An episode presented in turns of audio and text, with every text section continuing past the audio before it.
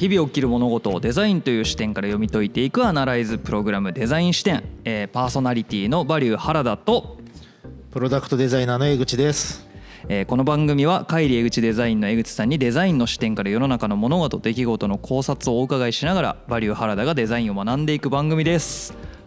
言えた。言えた。噛まなかったイントロ久しぶりやのに言えましたね、はい今回は言えましたね、はい、ちなみに言うとあれですよ僕、はい。あの法人化しましてあそうか。帰り江口スタジオなんです。帰り江口スタジオになったんですね、あはい。ごめんなさい。そうだった。おめでとうございます。ちっちゃいこだわりが。いやいやいやいや そうですね、はい。そうなんですよ。じゃあ改めて、うん。えー、帰り江口スタジオの江口さんのにデザインの視点からはい。世の中の物事出来事を考察をお伺いしながらバリュー原田がデザインを学んでいく番組ですはい。お願いします。お願いします。というわけで、ははい。い。シーズン4でございます。4ですね。来ましたね。うんフードテック展も終わりまして、はい。ちなみにあのはい。YouTube をご覧の方ははい。お気づきかと思いますが我々のこのスタジオね。我々の絵が非常に映えておりますが 映えておりますね。これ、はい。な何があったんですか？いやまああのーうん。多分前のフードテック編が背景ずっと真っ白だったじゃないですか。そう。あれ途中で変わったんでしたっけ？途中で変わりました。途中で変わったのか。あの、ううんちのスタジオが改装しましてもともとは青い壁でやってたのが、まあ、白い壁になりましてで、まあは、逆に反対側こっち側が反対側なんですけどうんもともと白いカーテンあじゃあ紺色のカーテンではあったんだけどこんな綺麗なカーテンではなかったんですよね。あなるほどね、はい、でまああの白い壁で一回撮ってみたらうん思ったより映像が簡素やなっていう風にね。ちょっとめっちゃ簡素でしたよね。めっちゃ簡素なスタジオでまあそんなね あのどちらかというとポッドキャストメインでやらせてもらってるんで、はいはい。あの YouTube 係はねあんま関係ないかなと思ったんですけど、まあ、やるんやったらちょっとテンション上げたいなと確かに。思いまして、うん。で僕があの、まあ、うちのスタッフにはい。セット組んでって頼んで。はいはいはいあはい。のまあ、竹中直人実在するか分かんないですよ。実在するか分かんないけど竹中直人がはいはい。あの毎回ゲストを呼んでウイスキーを飲みながらはい。あのやる番組のイメージみたいな全く意味が分からん。いやいや なんかねあの今あの朝の10時半なんですけど、はい。なんかね落ち着いてる。もうバーの感じですよちょっとね。あの深夜ラジオの感じ。うん、なんかもう ほんまここ傍らにメーカーズマークとか置いときたいですすね。ねウイスキーかなみたいな感じでちょっとやりたいうん。なんかそんな感じですよね。いやいやいい,、はい。い、いじゃないですか。そうそういうのをちょっと今回からね、うん。遊びで入れていきたいなっていうところで。しかもソファー収録も初めてですね。あそうですね、うん。そうなんですよ。そちょっとねあの前かがみにならないといけないんであの腰に負担がかかりそうなんでこれちょっと今後どうしようか考えてるんですけど。う前回あのーはい。原田さんほらえっとファッションに今年はちょっと気をつけるみたいなことを そうですね。言っていはましたけど、はい。今日はブラウン、ね。ブラウンの入いちょっとれたちでブラウンブラウンな感じでね。はい、あ今日のブラウンですね。まあユニクロですけどねこれもね。いやいいじゃないですか。ユニクロはありですよ。久しぶりにユニクロで色付きのやつ買いましたね。はいはい、はいだ今日のあれですねインテリアとはい。原田さんはだいぶ同化してる感じが、まあまあ色的にはいはいはいはい。いんですかね。どうでしょう。ねここからまあ春に向けてちょっといろんな装いが装いが出てくるかな。まあね追いつくかな僕のファッションセンスが。いや。果たして。いっちゃいましょう。逆にあれですよね。なんかそのファッションに関しても、はい。い、ずれまあ僕専門家じゃないんで、はいはい。専門家ちょっとああそうですね。詳しい人とかね。ゲストでお招きしないといけないですけどなんかあの原田さんをコーディネートするみたいな。を。今日のこのコンセプト服のコンセプトはみたいな感じでね。ああなるほどね。ちょっと一緒に買い物行っていただいて、コーディネートしてもらって。なるほど。そう。スタイリストさんとかね。ななんかそういう系の人いいかもしれないですね。ねそんなんとかちょっなるほど。とおもろいかな。確かに。面白そう。するんですけどね。ぜひこれを聞いてる方でそういうジャンルの確かにね。ことやってる方がいたらね我こそはっていう感じで。デザイン視点まああのおかげさまで結構ねきいろんな人に聞いていただいてますけど、あの具体的に誰が聞いてるとかどんなことやっている人が聞いてるかっていうのは、なかなかちょっと拾いにくいですね。そうですね。うん。なんかあのメールを送るっていうハードルがもしかしたらちょっと高いのかもしれないですね。なんかないかな？なんかあの質問箱みたいなサービスあるじゃないですか、なんかあんなんとか。あんなんでね匿名でもいいからね。そんなん用意しとくっていうのも一つかもしれないですね。そうですよね。ちょっと何かあのもう少しあの聞いてくださってる方とのコミュニケーションを取れるようなねなんか流れが作れたらいいなっていうところがあるので、なんか我々自分たちだけでやってるとだんだんこうね、はい。もうこう狭い視点にそうですね。デザイン視点なのに狭い視点になっても困るんでね。そうですね。ほんまに。なんかそういうとことか。いろんなねご意見とかを参考にさせていただけたらなっていうところなんですけれども、あとなんかねまあ普通にちゃんとえっともうちょっとしたらね一回ゲストああそうですね。呼んでみたいなとかね、多分ちょっと装い変わるかうんなってうんうん思ったりねうんでしますけすね。どはい。はい。まああの今世の中ではやっぱねオミクロン株がはい大暴れ。大暴れマジしてますね。マジで大暴れしてますよね。劇的に増えてますね。なんかもう上がり方の角度やばいっすよね。何なんすかあの上がり方。逆に今まで何やったみたいな。ねなんか一桁人とかやったのが突如何千人みたいな感じになってるじゃないですか。これなんかあのちょっと話ねいきなりそれて申し訳ないですけど、ウイルスからすると、はい。要はまあ人間のタンパク質を使ってはい。増えないとうん。生き残れないんですよ。で、えっと、デルタ株っていうのはまあそれに対して、まあ、非常にちょっとこう毒性が強いはい。やつやったんですけど、はい。多分あのーコロナ株がですね、はい。あコロナがあの生き残りたいからちょっと弱くなってでも感染力上げてやろうぜみたいなのが変異したと。そう。多分それがオミクロン株なんですね。だから重症化はやっぱり言ってもしにくい、みたいですね。うん、そうそう。か。特にあのワクチン打った人はもうそんなに下手したら入院しなくてもいいぐらいの感じだったりするし飲み薬であのある程度治せちゃうはい。部分があると思うんですけど、うんなんかもうあ結局やっぱウイルス生き残りたいんやっていうね。なんかね。サバイバル精神というかそなんか。だからそもそもやっぱね攻撃するという意図はないんですよ。はい。ああいつらは勝手に生まれてきてるだけみたいなね。かつ生き残りたい、そうですね。うん。結局人類と一緒じゃないですかじゃあ。一緒なんですよ。ね。いきなりいきなりわーって視点広げましたね。そう。急にちょっとなんかあの神の目で見てみ始めましたね。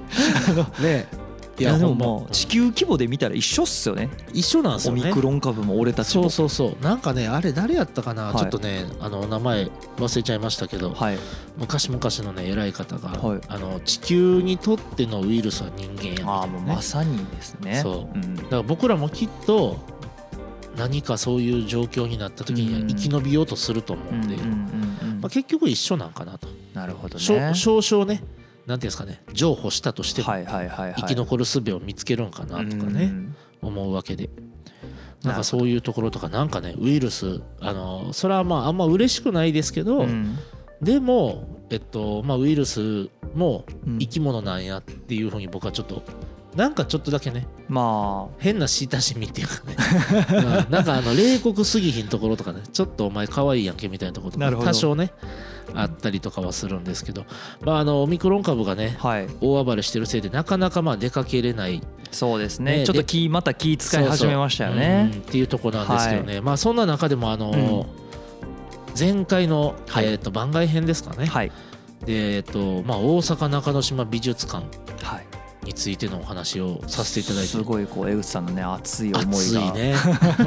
いまだになんかねやっぱ思うんですけど、2月2日オープンなんで。あと2週間ですね。そう。今ウェブサイト見てたらあとはい。14日って書いてるんですけど、やばい。やばいっすね、はい。中今大わらわなんですかねどうなってるんでしょうね。もうなまあこういうのってなんか総じて結構直前バタバタしてそうなうん。偏見ですけどね。イメージがありますけど。そう僕はあのいろんな展示会出ますけど、はい。大体ねその開催の3日前ぐらいからうん。意味わからんバタバタ感なんですよね。だからこれどれぐらいこの一番最初のこけら落とし時間使ってんのかななるほど。実はまだ全く搬入してないとか あるんちゃう全然ありえるっちゃありますよね。そう思ったりとかしてるんですけど。はい。はい。ねまあその大阪中之島美術館。これシーズン4はい。は、えっとまあ、ちょっとショートシーズンになるんですけど、はい。えっと、大阪中之島美術館に収蔵されてる、まあアーティストもしくはデザイナーの、うんうん。えー人たちはい。のものはい。から、うん。まあ、例えばそのデザインの様式の話だったり、えー、と社会背景だったりの話をしたいなと思ってて、これを聞いていくと、うん。大阪中之島美術館が何倍？何倍か楽しめる？そうですね。100倍楽しめるって言ったらちょっと言い過ぎか言ない。っ てでもちょっとちょっと楽しめるというかまあはい。行こうかなって思ってもらえるんじゃないかなっていう部分があって。でまあ、あの大阪中之島美術館のね、はい。今あのウェブサイト見てますけど、はい、えー、ととりあえずいきなりですね、うん。あの2月の2日から3月21まで、はい。えー、とこのね「ハロースーパーコレクション超コレクション展99の物語」っていうのがはい。始まるんですね。はい。いきなり持ってるコレクションから400点はい。絞りに絞ったやつをいきなりぶっ放すらしくだいぶだいぶですよねこれ。そう。そうそうたる作品たちを一挙展示ってことですよね。はい、そうなんです。でこれねあの、はい。一応3部作になっててえっ、と123があるんですけど1はね、コレクションの出発点である希代のコレクター山本初次郎の急増品を一堂にということでですね、えー、と1983年要はだからこの美術館が、はいえー準備室ができた時ですかね、はい。にその山本初次郎さんっていう方コレクターの方が収蔵してたものはとかがまああのガサッと寄贈されたわけなんですが。いごやこの人も僕ちょっとよく分かんないですけど、はい。やっぱまああの実業家らしいんですけど、はい。やっぱりなんかなんでこう実業家とかになってくるとだんだんやっぱこうアートとか収集したくなるのかもしれないですけど資産なんですね確か。まあそうですね。ね。あのー税金対策とかうんうん。いろんな理由があるとは言いますけどまあ投機目的みたいなんであのね買っといてまた値段が上がってみたいなのとかなね。そう。はい。まあみたいなんでもう多う分十分すぎるくらい金もあるしまあね。いっかみたいな。大阪のためにっていうところかもしれないですけど。そうですね。とりあえずまあそういうこうね大阪中之島美術館みたいな素晴らしい施設作るなら、えーこれを何ですかね使ってくれみたいな感じでおそらくまあ寄贈していただいたんだと思うんですけど、心意気。ねえ。うん。なかなかこんなことを最近してくれる人ってなかなかおらんのかなってちょっと思ったりはするんですけど。あの僕も最近あの実家で見つけたあはい。の大量の古い漫画をあのなんか京都の漫画ミュージアムとかに寄贈したいなってあ思ってますよ。いいじゃないですか。えー それ結構結構あるんですか？あのねあの何やったっけ？すごいね漫画のなんなんでコムコムっていう手塚治虫とかが連載してたやつへーうわがすごいすごい。創刊号から廃刊するまで親父が全部集めてたんですよ。ああなるほどね。で結構ねちゃんと残ってるんですよ完品で。まあもちろんねね経年劣化はしますよ、はいはいはいはい。けどちゃんとの読めるように残ってるんですよ、え。これどうするって言って親父と言ってていやなんかこう売るっていうのもちょっとなんかあれやからもうそういうところに寄贈しよっかみたいー、な。いいじゃないですか、まあ、もう実は意外とレアじゃなくて求められてなかったりするかもしれないですけど。あるわそんなもんみたいな。そこででも売るって発想にいかないあたりがいいですよね。いやだからそういうマインドなんかなと思っあてー近いんでしょうね。なんかもしかしたらねまあ価値が全然違うけど。いやいやいやいやまあでもそうかもしれないですね。なんかそういう、うんうん。なんか売るのはちゃうなみたいな、うん。なんかそういうのがあったんで、なるほどね。そううん。だから今でこそそのねデジタルの世界ではほら、は NFT とかってね。ああそうですね。あのデジタルデータにまあ希少性を出して、えっ、とまあ価値にするというかまあはい。投機目的でうん。売買する人も増えてもきてますし、はい。なんかまあアートとそういう部分っていうのは切っても切れない部分があるのかなとか思いながら、でも一方でこういう人がはい。あのーまあいろんな人に見てほしいとか、あのそういうところの、えー寄付、はい。寄贈みたいなのがあったりとかね、するし、うん。あとはあのーえっとそうですね、えっとまあ、大阪は結構いろんなところにはい。作品を貸し出したり、はいはいはいしてたはい。んですけどニューヨーク近代美術館、うん。でポンピドゥセンター、はい、ポンピドゥセンターとか、はいはいはい。えーとまあ、いろんなその美術館の企画展に、うんえー貸し出したりとかっていうものを持ってんすよね。意外とね。なんで持ってんねんってのはあるんですけど モディリアーニとかバスモディリアーニからバスキアまではい。所蔵品を代表する作品が集結ってことでこれす結ごいな。構結構すごいんじゃないって思っってね。で。すね。うん、で僕はこの1番の、はい。えっと、山本初次郎さんがうん。収集してた、まあおそらくまあ日本の洋画だったりとか、はいはい。この辺まああの興味はあるんですけどそんなに詳しくない、うんでうん。2番のえーっと洋画だったりとか、はい。要はまああのシュールレアリスムの話であったりとか、未来派の、えーそういうこう20世紀美術の名作っていうところも、えーまあちょっと知ってますけど、うん。そんなに詳しくなくて、はい。で僕の中で一番まああの多分守備範囲かなと思うのは、まあこの3番目のクラシックポスターとか、家具のコレクションだったりとか、うん。っていうことでですねなるほど。えっとまあ、ロートレックにミュシャとか、えーっとあとはまあそのアールトだったり家具、うん。あのー倉俣史郎さんの、うんえーミス・ブランチだったりとかっていろいろそのあるんですけどもろに今の現代のデザインにつながっていく文脈のところの、ものってことですよね。うん。そうそう。だからこの第一章は主な出品作家はい。に佐伯雄三さんほう。マリ・ローランさんはい。とかあんまりまあ分かんないですけど分か僕んないですねあの僕も何人か何人かというかまあ何人かしかほんまに分からへんのですけど、はい。そういうすごい作品が集まるそうなのですが、うんうんうん2番目は結構まあ僕は結構知ってるああ見たことある系のやつがね。あのモディリアーノとかね、えっとサルバドール・ダリうん。ルネ・マグリットはい。アルベルト・ジャコメッティとか、うん。結構僕この辺の好きだったり。あとはあの本当に一般の人も結構有名な、はい。えっと草間彌生さんとかそういう作品とかも、えーお持ちだそうで、えーまあ、そういうのが結構出てきてすごいな。うん。であとやっぱねこの、えっと、第3章「ハロースーパービジョンズ」っていう題されてですね、うんうん。えっと、約200点のグラフィック作品と家具作品などを一堂に展示してますはい。っていうところで、えーまあ、1859年製造のミハエル・トーネットの家具から、えーまあ、今日この後ねお話しするんですけど、まあ、アール・ヌーボーとか、はい。えっと未来派バウハウスとか、アール・デコとかうん。ロシア構成主義とかポストモダンとか、はいはいはい。いわゆるまあ、えーとデザイン誌でね、まああの結構だからまあそうですねちゃんとしたって言い方はよくないですけど、うん。あのデザインの学校とかでは、はい。まあまあ勉強したり、うん。まあしない学校もあるかもしれないですけど、うん。とかかなと思って。あの原田さんニューヨーク時代にイはい。ンテリアデザイン勉強してた時って、デザイン誌ってどんぐらい勉強するんですか？やりましたよ。あ、この辺。アートビデザイン誌、この辺全部やりましたよ。やったんですか、うん。すごい。ブワーって入れてブワー出ていきましたね。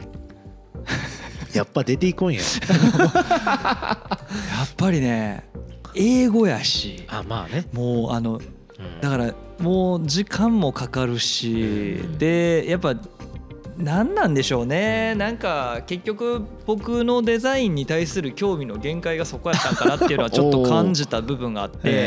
っていうかまあ日本語でもし解説を聞いてたら変わってたかもしれないんですけど、うん。あの時ってもうやっぱりもう必死についていくためのまあれやったんで、確かにね。もうだから英単語を覚えてた感覚はいなんですよ、はいはいはいはいだからなんとなくその家具出てきて、うん。えっと、デザイナーの名前出てきてとか、合わせ照らし合わせるとあなんか知ってるわみたいなのはあるんですけどそこの深掘りした文脈みたいなのとかまでは正直うん。あの時も勉強したけどはいほとんど頭に入ってないっていうのが正直なところですうんなるほどね。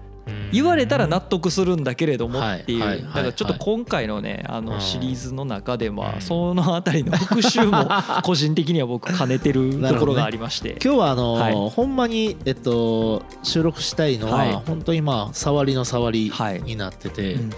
えっとまあ実際は本当にこれはこれで別シーズンではい。しっかり掘り下げていかないといけないとは思うんですけど、はいえっとまあこのねえっとさっきの第3章、はい。えっとハロースーパービジョンズの方からは、えっとアンリ・ド・トゥールーズ・ロートレックとか、まあアルフォンス・ミュシャうん。えっとアルヴァ・アールトはい。で亀倉優作とうんうんうん。か、えー、とあとまああのジョエ・コロンボとか、レイモン・サビニャックとかね、えーモホイ・ナジ。モホイ・ナジってまあえっとモホリナギとか言ったりするんですけど、はい。まあ、結構あのデザイン誌の中でも重要な、うんえー、とアール・ヌーボーだったりバウハウスだったりとか、あとまあ昭和のあ昭和じゃないね。まあ戦後の、うんえっと、日本のデザイン支えてきた人とかうん。っていうのの、まあえっとコレクションが放出されるそうですね。これ1章2章3章みたいな感じで、うん。その要は館内にブースが分かれてるみたいな感じってこだと思います。とですよね多分、うん。だと思いえー。ます。じゃあ今回は中でもその3章の話をそうですね。特にっていう、はい。ピックアップしてっていうところですね、うん。僕の方で話できるのは第3章の方ではい、このね第2章第1章に関しては、うん。詳しい人にお願いしたい ぜひね そうなんですよね。なるほど。そうそうそう。なんでまああのちょっとこの辺のねはい。えっ、と中之島美術館もうほんまに2週間後なんでこれがアップされる頃にはもうオープンし始めてる。かえっとねかその直前ぐらいか。うん、もう1週間前とかそんなんじゃないですかね多かな分と思っててまあ,、はい。あのもしよかったらはい。っていう感じのちょっとね軽い感じでいきたいんですけど、はいまずあの原田さんに質問なんですけど、はい。まあ、ニューヨークにも行ってた長いこと行ってたと思うんですけど、美術館とかって行ったりするんですか？えっとね 日本帰ってきてからはもう全然ですね。へあのえそれは何か理由があるんですか、一番はうん、お金。あ高いからってことね。前も言ってましたもんね。そうですね。無料じゃないから。そうですね。まああのむ別にお金出しても行ってもいいんですけど、はいはい。あのあんま身近じゃない、というか多分ニューヨーク行く前もうん。そんなにやっぱりなんか親がうんなんかその特別興味あったら行こうみたいなんで連れてってもらってたみたいなのはありましたけどへ自発的にうん。わざわざっていうのはほとんど行ったことなくてえでニューヨーク行ってからやっぱりその勉強を兼ねてうん。まあ、空間デザインの勉強してたんで、そのまあいそのは美術館とか博物館の内装みたいなのを見るっていうのも含めて展示のされ方であったり作品そのものを見たりとなかるほどね。みたいなので結構学校側からもすごい推奨されてましたしあと学生が安かったんですよ。ああなるほどね。なんかそういうモマとかはスチューデントパスみたいなのがあって無料なんですか？いや無料ではないですね。ただめっちゃ安い。安いです安いです。なんでそういうのをなんか買って、結構モマなんかはもうほんま多い時あったら週1とかで行ってた時とかありましたね。羨ましい。そうめちゃめちゃ贅沢な時羨ですよ本当に。な時はほんまに各ブースしか見ないみたいな。なんか今日はここみたいなのを決めて見に行くみたいなのとか。そういうのやってた時はありましたけうんどまあ日本帰ってきたらそもそも美術館そんなないしアクセスもそんな良くないというかうん。わざわざ行かないとダメじゃないですか。うん。ニューヨークとかって街の中にポンってあるんで普通に。なるほどね。めっちゃアクセスしやすい。はいはいはいはいなんか帰り道にあるみたいなノリなんで。なるほどね。なんかそういうのとかで全然そうですね。直近で行ったの去年おとえあれも一昨年去年バンクシー展見に行ったぐらいですああれも美術館じゃないですけどね。ーあの ATC ホール。AD そうですそうです。南港ではいはいはいはい。それ見に行ったくらいですね。東京にそういうの見に行ったりとかもしないですか？ああだからそれこそ学生やった時は 行ったりしましたね。あの上野公園で巡ったりとかしましたけどはいはい。国立美術館とか上はいはいはい。あのあの辺のね何個か固まってんの巡ったりとかはやりましたけどうんそうっすね。最近はあんまりってまあコロナのせいもあってわざわざっていうところがね。あそうですね。うんだから2-1-2-1デザインサイトみたいなところではいはいはい面白そうな展示やってるから行きたいなはいははいはい。多々あるんですけどうん。なかなかね。なかなか。まあでも東京の方にいたらもうちょい行ってもいいかなと思いますね,、多分、そうなんですよ。今のまあお話もあって大阪って、えーとねまあ、美術館博物館がやっぱまあそんなに多くないそうですね、都市の規模にしては大きくなくて、で大体アクセスがそんなに良くない。そうなんですよ。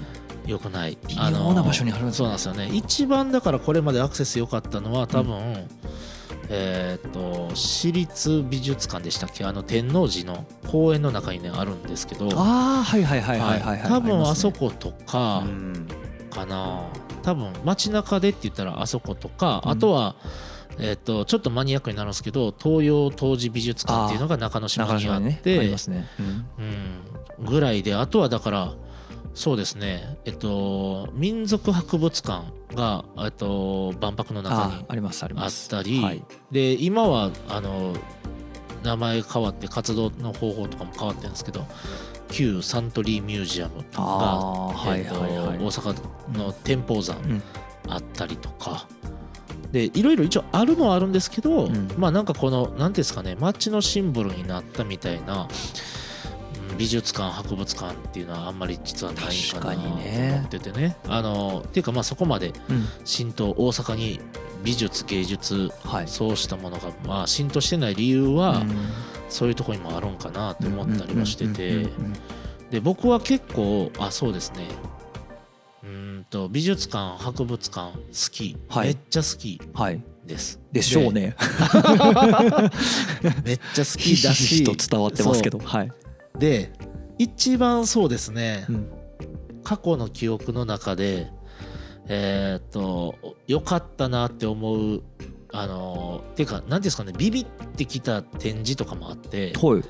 えっと僕はあの1900多分ねあれ99年やったと思うんですけど、はいそれこそサントリーミュージアムでやってた、はい。これまたあの別の機会でもゆっくりお話ししたいんですけどあのエットーレ・ソットサスという、えーイタリアの巨匠建築家で、えっとまあインテリアとか家具のデザインをするはい人の展示会をやって、はい。でソットサスって多分ですけどこれ業界の人からすると、まあ、かなり極物のデザインをするというかめちゃくちゃ変わったデザインをするっていう風な捉えられ方してるはい。んですね。で実際多くの作品っていうのはそうなんですけど、はい。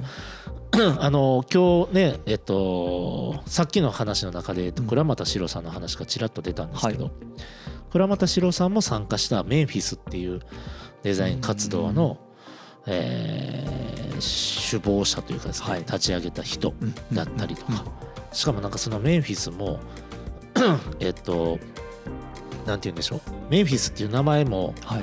なんかね、えっと、その時にそのパーティーでやろうぜこれって言って寄った勢いではい。決めた時にはい。かかってたはい。ボブ・ディランかなんかの曲名から取ったとか。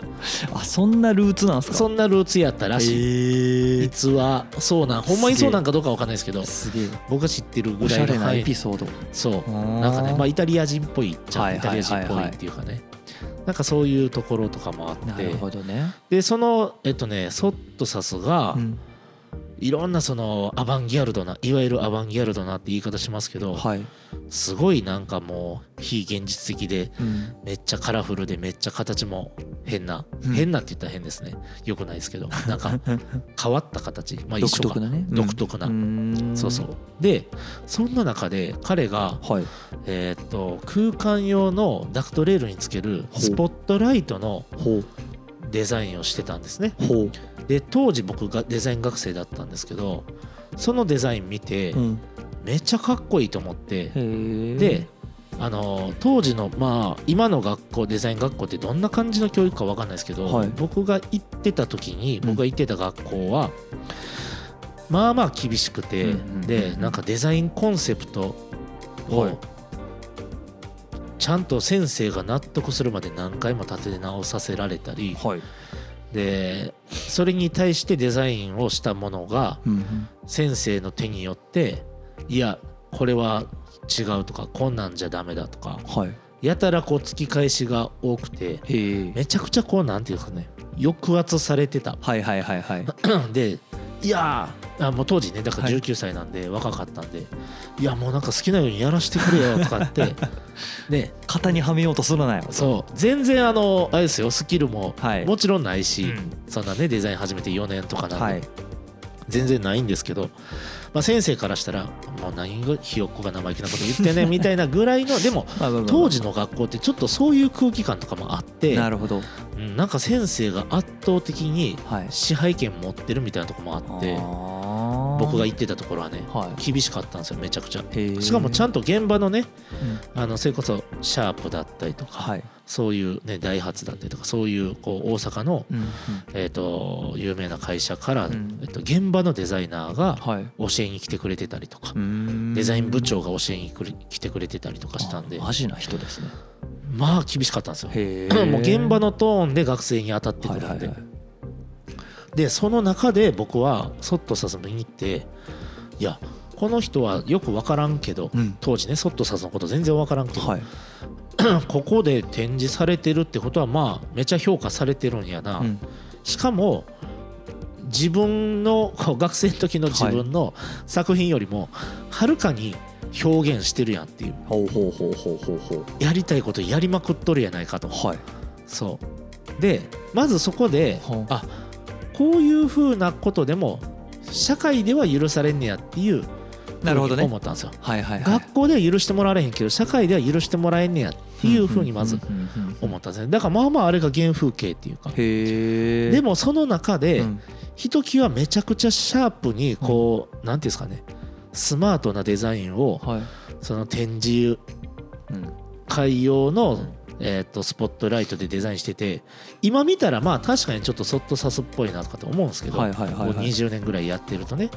だけど当時はなんでこれだけこんなにスマートなんやろみたいな。えでこの幅出せるんやこの人。っはいはい。て思った時に僕はプロダクトデザイナーになろうって決めたんですよ。へそれまでそこまでね原点。そううん。それまで多分そこまでめっちゃ真剣にっていうかなんかある種バンドもやってたし、はい。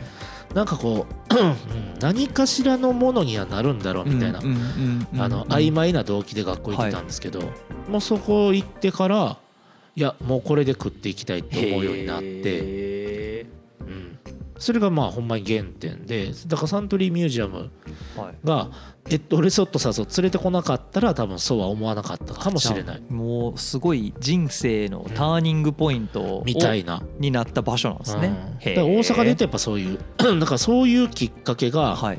街にあるかないかってやっぱ大きいなと思うなるほど。ね。あともう一個ははい。それこそそれも99年なんですけど、えっと、デザイン専門学校の卒業旅行、うん。卒業旅行というかまあ研修旅行なんですけど、でイギリスとフィンランドとスウェーデンにすげえ。8日間行くんですよ。すげえ。めっちゃ豪華。そう。ほう。でそこで、えっと大英博物館かな？あ行くんですね。ーはいはいはい。ロンドンで。ね。はい。そう。でさっきのその原田さんのニューヨークのお話にも近くて、僕海外の、えっと、そういう美術館とか博物館行ったのは多分それが最初で,、で行ったら多分現地の美大生あとかが石膏像に向かっはてい一日ヘッドホンで音楽聴きながらデッサンしまくってんすね。そうなんですよこの風景日本にないよなと思っですねて、なんでこれ日本でこれ許せへんねやろうとか思うんですよね。あれ何なんですかね。いや僕もやっぱりあの授業の一環で、今日はもう授業時間にあの メトロポリタンミュージアムに集合ってはいはいはいはい。なんぞそれと思ってでメトロポリタンミュージアムまで行って、はいもう午後の授業やったんですけどもう午後全部その授業だったんですよ。はい。で行ってじゃあ今から彫刻のコーナーでみんなあの書きなさいと。はいはいはい。で書いて多分ね1時間とか2時間くらいはデッサンの時間でもうお客さん他いるんですよ。はいはいはいい。る中でそこに座り込んで書かされてでも誰にも文句言われへんしなんやったらあの観光客が俺らの写真撮ってたりするんですよ。俺の描いてる絵の写真とか撮って。いやちゃうからみたいなって思いながらでその後あなんかルーフトップあの美術館の中にバーがあるんですけうん。どそこのルーフトップまで行ってみんなで飲むっていう。めっちゃいいじゃどなんいですか。な授業なみたいな。でも楽しいですそう。ね。もうバーに何時集合って言って着いたら先生飲んでるんですよ ええな。どうかしてるわと思いながら。いいっすよね。でそそれくらいうん。なんかこのすシームレスにアートと関わるというかあの感じはすごいありましたね。ね。そう。だからなんかね僕そその大英博物館で、はい。えっとデッサンをしてうるん。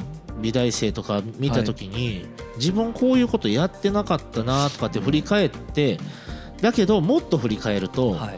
小学校の時とかにうん。近所のお寺とかの絵をこうなんていうんですか写生しに行くっていうか、はいはいはいはいはい。水彩画描かしに、描きに行ったとかね、そういうのはやったなと思ってそれとまあそんなに変わらんっちゃ変わらんっていうか、ものを見てうん。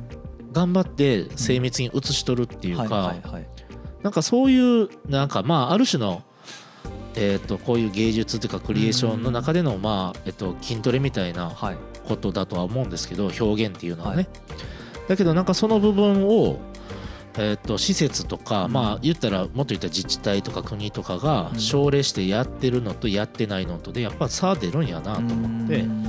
なんかそういうのとかがやっぱり、うん、大阪に限らずですけど日本ってもっとそんなん OK にしたらいいのにとかね、確かに。あれダメなんですか？日本の美術館ってそういうのなんかい。ダメなのかどうかは分からないですけど、今でもなんかそういう雰囲気はないですよね。そう。やしやってたら何やってんこいつっていう確かに。あのーなんていうまあこれほんまにあの日本人のいいところでもあり良くないとこなんですけど、ん。えっと、みんなやってないからできひんって勝手に思っちゃうとことか。そうですね。確かそう。に。みんなやってるからやっていいって思っちゃうとことかってあるじゃないですか。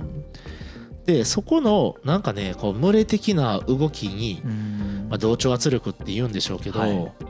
その群れ的な動きにあまりに動かされすぎというかね、そうそう。だからなんかそこから一歩飛び出る勇気みたいなんとかがうん。あってもいいと思うしなんかその美術館側が言ってあげたらうん。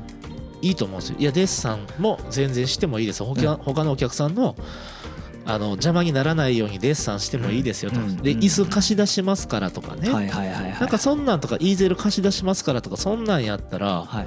もっとなんかなんですかねリテラシー上がってくるのにとかねスキル上がってくるのにとかと思うんですけど。そうですね。ううんん。大体見てえっ、と素通りするか、はい。あとは撮影 OK なとこやったら、まあ、写真撮ってインスタに上げて終わりみたいなね、そうですね。うん、だからそっから学べてることあるんかなとかね。めっちゃ厳しいこと言いますけど。でも一日例えば日曜日にうん。大英博物館に行ってたあのイギリスの女の子とかは、はい。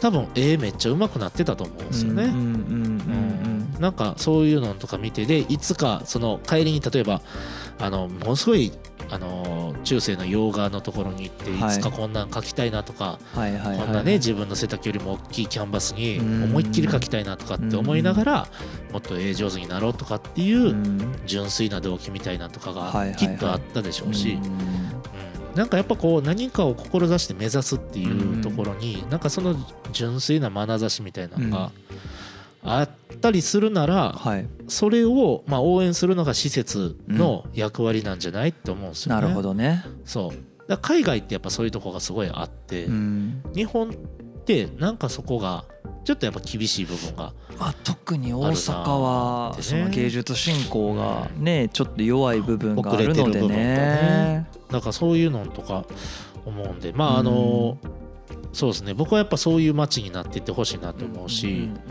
言ってやっぱ文化じゃないですか。はいそうですうん。ね、だからその文化を育むっていうために、うん。あのね、前回の番外編でも言いましたけどやっぱなあのなんですかね気持ちの余裕とか、はい。金銭的な余裕がないと美術とか芸術とかって見れないじゃないですか。はい。でそれがある街にあるっていうことだけでも豊かさの象徴だと思うし、うん。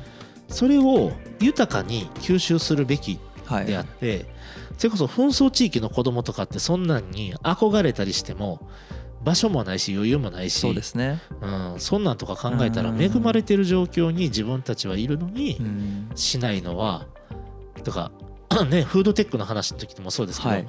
便利とか豊かが当たり前になりすぎて、そうじゃない視点を持ててないっていうこと自体がうん貧困なんじゃないって思うんったりとかするわけで。だから僕はあのね原田さんお察しの通り、まあ、はい。美術館博物館大好きはい。人間で、あのニューヨーク実は行ったことないですけど、はい。めちゃくちゃ行きたい。なぜかというともう美名だたる美術館博物館あるのでありますね。行きたい行きたいしやっぱりまああのねあの祖父が、えっとはい昨年亡くなったんですけど、はい。祖父もずっと一回はニューヨーク行けって言ってました。あのニューヨークってやっぱり美術芸術の街なんで行けって言ってて。もう本当にに街にね身近に溢れてるんで。そうでしょ、ううん。んなんかそういうところとかやっぱね、街のコンセプトがすごい際立ってる感じがあって。うんなんかねやっぱ羨ましいしああいう街になってってほしいなってね、うん。大阪は思うんですけど、はい。僕はまあ一方であの、はい。ヨーロッパにはちょくちょく行くあはい。のであのやっぱまあパリとかに行くと、はい。やっぱ同じように美術館とかいっぱいあって、うん。そう。ありますね。でなんかやっぱり芸術の都パリって言われるぐらい、うん。どこ切っても、ま、街がうん。ええなんですよね。絵画あのこの例え方すごい大阪の人しかわからないと思うんですけどどこ切り取っても宝塚なんですよね。あそう。そうそう。どこ切り取っても宝塚感あるいやもうだからなんでパリジェンヌに引っ掛けて宝ジェンヌっていやだから僕らははい。宝塚の方が身近やったからはい。原風景宝塚なんですけど俺パリ行った時の最初の感想が宝塚みたいな。そりゃそうやねんけどっていう。そうそう。そう。いやほんまにん。がもうずっとほんまに広がってるそうなんあの感じが。すごいっすよね。どこ切っても絵になってるから。そう。だからほんまに住むだけでえっとすごい俗っぽい言い方しますけど、はい。住んでるだけでセンス良くなると思うんですよ、ね、ああ1週間滞在するだけで変な話おしゃれになれると思うんですよ。ほんまに。いやでもそうっすよね。それくらい身近にありますからね。でやっぱねあの僕コロナになってはい。海外に行けてないことに対する、あのフラストレーションっていうかなんかねやっぱね常に何か吸収してないとダメな人間なんやなっていつも思うんですけど、はいやっぱねこう美術館博物館行ったりそこにあるものを見たり、はい。そこで書かれてる文章とか見たりとかすると、うん。あっって思ったり、はい。でパリで例えば道歩いてて、うん。あるおじいさんとおばあさんの着てる服の着こなしがはいはい。すげえなんか自分たちでは発想できひんけど、うん。これめっちゃかっこええやんとか、うん。めっちゃおしゃれやなとか、ちょっとした路地入ったところのウィンドウあのお店のウィンドウのディスプレイがめちゃくちゃおしゃれやったりとか、ね、こうデザイナーがおしゃれとかって言葉対応したらダメですけど これはね言ったら分かるんですよ。なんかねこう言語化しづらいんですけど、うん。おしゃれなんですよね。おしゃれですね。そう。でおしゃれって何かなと思うと うんめちゃくちゃひ平たく言うとすごく感覚のいい感じのいいひねりやと思うんですよ。なるほど。うん。なるほどね。違和感のない心地よいひねりやと思うんですよ、ね。はいはいはいはいこれがおしゃれやなと思って。てなるほどね。だフランスっていうかまあ僕はフランスではパリでパリしか行ったことないですけど、至る所にいわゆるまあ宝ジェンヌ的な あのーザ・パリの街並みがある中に、はい。ポツポツポツもしくは歩いてる人たちがうんおしゃれなっていうかあの心地よいひねりをはいはいはい。生み出しててそこが何とも良い。うん。良いんですよ、ね、文化っていうね。そうなんですよね。でエッフェル塔ってエッフェル塔そのものを見ると、はい。トラス構造のはい。ただのでっかい塔なんですけど鉄の塊みたいな。あれだけ切り取ってもはい。なんか東京タワーとそんな変われへんなんですけどうん。パリの街の中にあるだけでおおトラス構造美しいってなっちゃうんですよね。なるほどね。そう。シナジーが。ちょっとマスのマスの視点で見るというか。そうなんですなるほどね。セーヌ川のほとりでね、はいはいはいはい。そう。であの凱旋門とかはすごいいろんな彫刻とかが実は内側とかにあ下から見た時のこのアーチのところを見上げたりするとすごいいろんな彫刻とかがあってあなるほど。すげえなと思うんですけどあのエッフェル塔に関してはほんまにただの鉄鉄でできた塔なんであれそのものがおしゃれとは僕は思わないですけどしかもあそこもうん。あの夜ライトアップしてて綺麗やからってってカチカチカチカってね。で近くまで行って見に行くとあのやたらと怪しいやつが話しかけてくる そうそうそうそう。なんか売りつけようとしてくるみたいな、大体やっぱヨーロッパとか行くとああいう人たちいっぱいおってそうですね。なんかね日本ってやっぱへ平和でいい国だなって思ったりはします 情緒ぶち壊されるっていう。そうあそうなんかね ちょっと話飛んであれなんですけどパリ行ってタクシー乗った時に、あなんかあのホテルまでとかって言って、はい。で大体20ユーロぐらいで着きそうやなって思った瞬間に、なんかどっかのボタン押して急に35ユーロになったんですよ。あ こいつ英語も下手くそやしフランス語も喋られへんから観光客やなって日本人みたいやなとか中国人みたいなね。みたいなんで多分ねそので多分その白タクっていうかねはい。個人タクシーなんですけど、うんなんかこう観光客からちょっとだけ1000円1500円ぐらい取っちゃうボタンみたいなのがあってえ？降りる直前にめっちゃ値上がりするやんみたいな何の絞り取るスタイル。何の代金ですか？みたいな。聞きたい。でも聞くあの多分英語で聞いても多分分かれへんって言われると思うしなんかうん。反論されて終わると思うんで、うんうん多分ネイティブレベルのフランス語が話せたらはい。取り消せるんですよ、そうですね。そう。だけど普通にボラれる ああいうのとかはやっぱね海外行ったらあれなんですけどでもそれでもやっぱり海外の僕美術館博物館っていうのははいはすごくうん。よく行くんですけど、デザイン視点次回へ続く。